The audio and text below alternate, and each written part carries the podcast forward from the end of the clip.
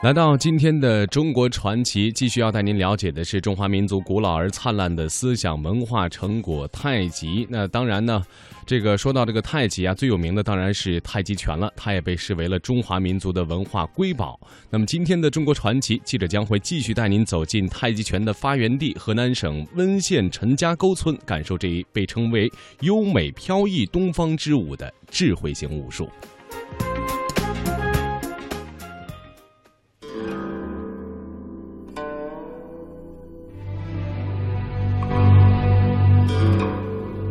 称作优美飘逸的东方之舞，它被视为中华民族的文化瑰宝。它是集颐养性情、强身健体、积极对抗等多种功能为一体的智慧型武术。本期《魅力中国》带您走进优美的东方之舞——太极拳。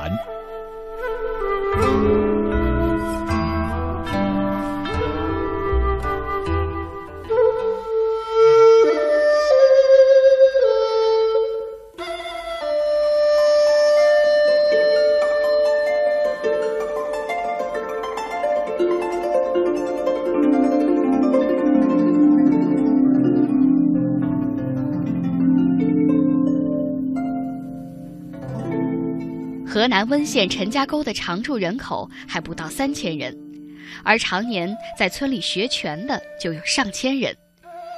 在陈家沟这个小村子里，大大小小的武术学校有二十多个，教练就有一百多人。然而，在二十世纪四十年代初，河南人民饱受战争和蝗虫灾害的双重摧残，陈家沟几乎没了人烟。多年以后，威震北京、名满江湖的陈氏太极拳第十代传人陈兆丕大师回到陈家沟，看到当时村里习武的人少之又少，加上在外多年，思想开通，所以决定凡是热爱太极拳的人，不管是不是陈氏子弟，都可以来学习太极拳。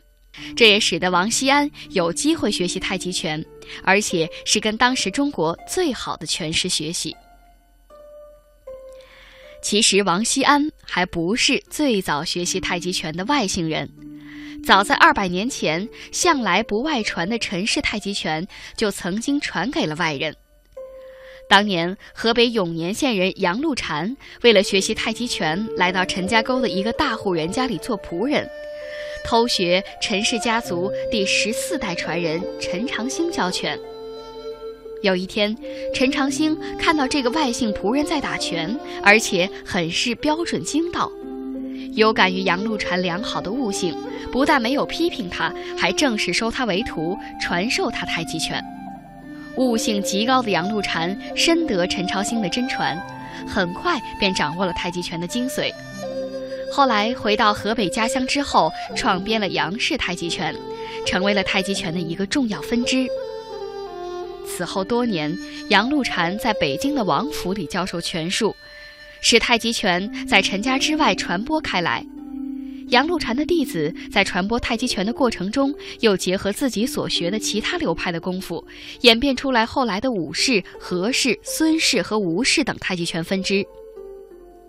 如今，在中国，虽然太极拳的流派众多，但都是源于陈氏太极拳，源于那个小小的陈家沟。温县旁边有座神龙山，每隔一段时间，王锡安就会带一些得意弟子到空气清新的山林间休息练拳。太极拳不以攻击为目的，讲究练气养神，以形引气，以气驱形，这样达到内外双修的目的。练习太极拳的人要求呼吸匀畅，就是这个道理。王锡安练拳是练什么呢？练意。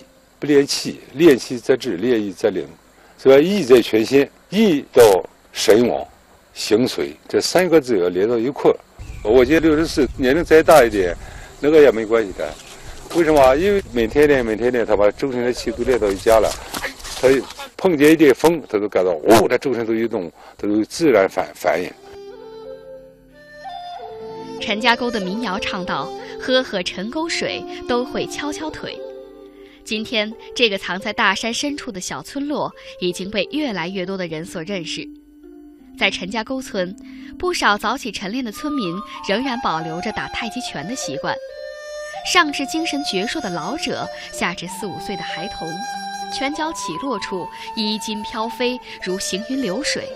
有村民说，太极拳讲究缠绕螺旋，每一个动作会牵动一系列的身体关节。一套十五分钟的拳打下来，全身骨节都能活动开，使人全天精力充沛。在陈家沟所在的温县，每天早晨，城市各处的广场和公园晨练的人们当中，习练太极拳的很多。商场、超市则把组织员工集体练习太极拳作为了企业文化的一部分。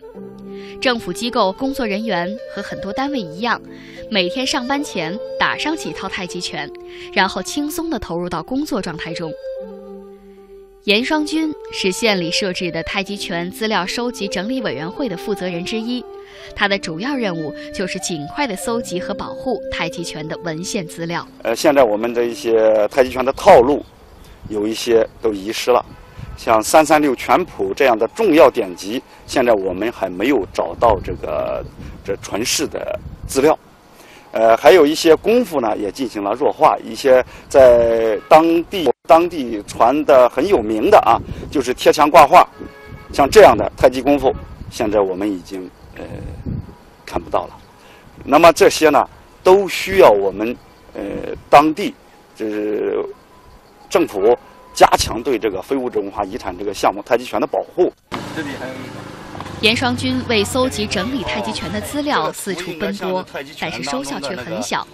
不过每一次小小的发现都会让他兴奋不已。在下面，这个本来两个，就那边还有一个是一对子。这这个非常珍贵，它是见证着太极拳这个发源地的个历史，创泉的历史是吧？这它就是很有效的见证之一。我们要把它收到我们这个博物馆当中。那博物馆建成之后，把它收过去。我先拍一下照片啊，就剩这一个了，这咱一定要看好村里边把这个事情保护好。然后呢，就是博物馆这边后边马上就要建好，把这个到时候收到了博物馆当中。现在呢，我们为了这个呃加强对这文物的保护，这重要典籍的保护，专门就是政府要正在陈家沟设立中国太极拳博物馆，呃，以现代的用现代的这种科技。恒温的是吧？呃，把它做用这个密封的或者真空的形式，把一些珍贵的文物保护起来。风从清平。